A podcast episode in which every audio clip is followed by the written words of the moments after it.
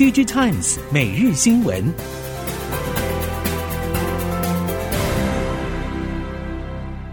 听众朋友好，欢迎您收听 DigiTimes 每日新闻，我是谢美芳，带您关注今天的科技产业重点新闻。首先关注的是。联发科和英特尔双方在成熟制程上合作，已经掀起业界热烈的讨论。各方看法普遍认为，这一次的合作在短时间之内应该不至于有太显著的效益，象征性意义远大于实质性意义。双方合作模式也充满着许多弹性的空间，应该不只是单纯的下单投片。从长期产能布局角度看，联发科目前在二十二到二十八纳米节点之上，还有许多正扩大市占率的产品。考虑到台系晶圆代工厂在二十八纳米节点产能不足以应付未来需求，联发科找上英特尔，确实是有着超前部署、分散风险，甚至有提高溢价话语权的意味。国内记忆体大厂旺宏对于今年展望仍然维持逆势成长的看法。总经理卢志远表示，Q3 的稼动率会维持百分之百满载，而且下半年营收会一季比一季来得高，也维持今年 NOR Flash 市场并不会看见乌云的产业定调。他认为，尽管高阶应用有新进的竞争者上场，不过没有造成供需改变，甚至部分 NOR 的产品还渴望继续上扬。旺宏因为布局车用气体市场有成，目前已经成为全球第二大车用诺尔晶片厂。而且出货从二零一八年到二零二一年三年年复合成长率达百分之三十三，同时已经打入前五大车用供应商，而超高效能 Flash 产品也已经供货，包括恩智浦、意法半导体、瑞萨等大厂，搭配客户的 MCU 处理器或是平台运用。鸿海之前并购万宏六寸厂，获得台系 MOSFET 晶片业者富鼎投片，富鼎。除了最近营运表现相对亮眼之外，正积极协力鸿海内部调整六寸厂的体质。目前进一步消息则是传出，富鼎将会携手鸿腾半导体，先行进军车用 MOSFET，未来像是电动八等领域，渴望率先导入，也为后续的第三类半导体，像是碳化矽元件布局暖身。乌俄战争加上高通膨因素，导致终端需求大受影响。消费型产品首当其冲受到冲击，商务机种接种面临。由于需求大幅下滑，品牌业者以调整库存作为优先，面板厂则是大幅减产来紧急应应。中光电总经理林慧姿发出警讯，表示，由于供应链上供过于求的情况，部分小规模供应商可能会爆发财务困难，因此让供应链重组。他也观察市场状况，说受高通膨所影响，消费者认为更换三 C 产品并不是当务之急，因此不论是教育型、消费型、商务型，甚至是电竞应用等 NB 需求，目前看来都尚未有明显回归正常的讯号出现。林慧姿从整体市场端预测，直到今年底，IT 产业需求都将显得疲弱。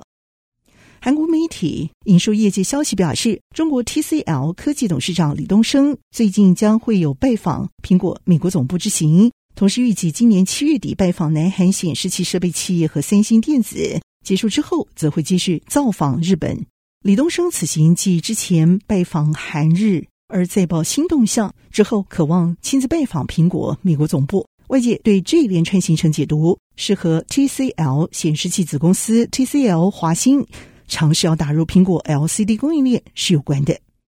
南黑业者之前曾经担心，随着三星显示器结束电视 LCD 面板事业，三星在电视 LCD 面板采购上可能会开始过度依赖中国业者，增加经营的风险。而进一步消息则是显示，三星正打算将高阶电视 LCD 面板供应链进行多元化。包括南韩、台湾、中国和日本等业者都入列，包括了 TCL、华星、友达、夏普、乐金显示器，要降低过度集中特定地区或是业者的风险。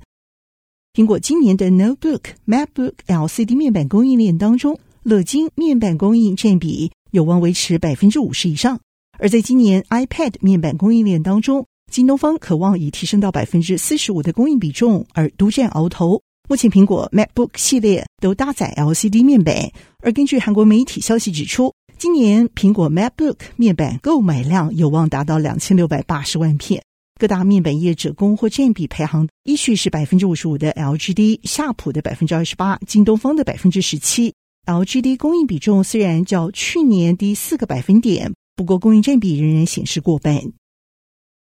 欧洲运输与环境非营利组织 Transport and Environment 最近表示，和目前液态锂电池技术相比，固态电池将可以让电动车电池碳足迹再降低百分之二十九。如果使用的是永续材料，碳足迹预估还会降低更多。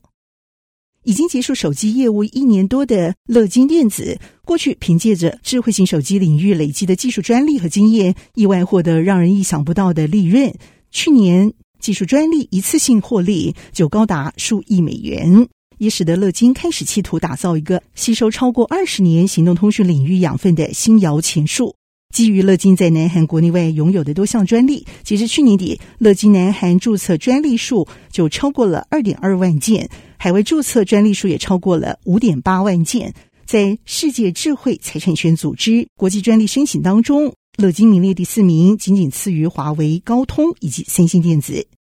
亚马逊目前已经跻身全球健康照护服务主要供应商，包括打造随选健康照护服务平台、购并线上药房 PillPack 和推出服务，寻求整合语音助理与健康照护环境等。目前又传出了将会以三十九亿美元购并初级照护供应商 One Medical 的计划。One Medical 曾经获得 Google 的赞助，同时在二零二零年公开上市，服务具有善用数位、亲自、虚拟互动特色，而取代由传统类比方式提供的相同服务内容。通常美国病患在约诊之后要等待几个星期或者几个月的时间，然后请假就诊，驱车前往医院找停车位候诊就诊之后返家。这一连串冗长过程，通常只是为了在诊疗室和医师之间的短暂互动。亚马逊也因此认为，从医疗照护体验品质到节省宝贵时间，整个过程有许多能大幅改善的空间。因此，打算结合 One Medical 以人作为中心和基于科技健康照护的模式，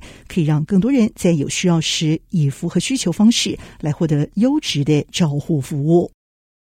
不止台湾，目前全球医生面临的最大问题就是资讯爆炸。因此，如何取得快速、完整而且容易取得的资讯，系统整合会是极客需求的技术。牙科新创台湾牙医通携手全台超过一万名牙医，推动产业数位化，希望能够透过软硬虚实的整合平台，打造出全方位牙科生态圈服务。台湾医疗实力长期位居世界排名前段班，在去年全球资料库医疗健保指数则是排名世界第一。不过，巨量并非结构性而且分散的医疗资讯，也让台湾面临数据孤岛的数位化困境。尤其对于资源相对不足的中小型诊所，更因此伴随高昂人力营运和转型的成本。Dental 有鉴于医疗资讯的爆炸，因此正打算打造出全台最大的牙科资讯平台。综合 Tom's Hardware 以及 PC Games End 的报道，维修说明和工具专业网站 iFixit 最近针对搭载 M2 处理器的最新款 MacBook 进行拆解，发现苹果前几代的 MacBook 配备英特尔 USB4 重计时器晶片，在搭载 M2 处理器的新款 MacBook 当中。已经被替换成了他牌零件，这也就是说，继处理器转用自主研发的系统单晶片之后，苹果这一次更换动作已经彻底扫除英特尔晶片解决方案残留在 MacBook PC 当中的最后一点足迹。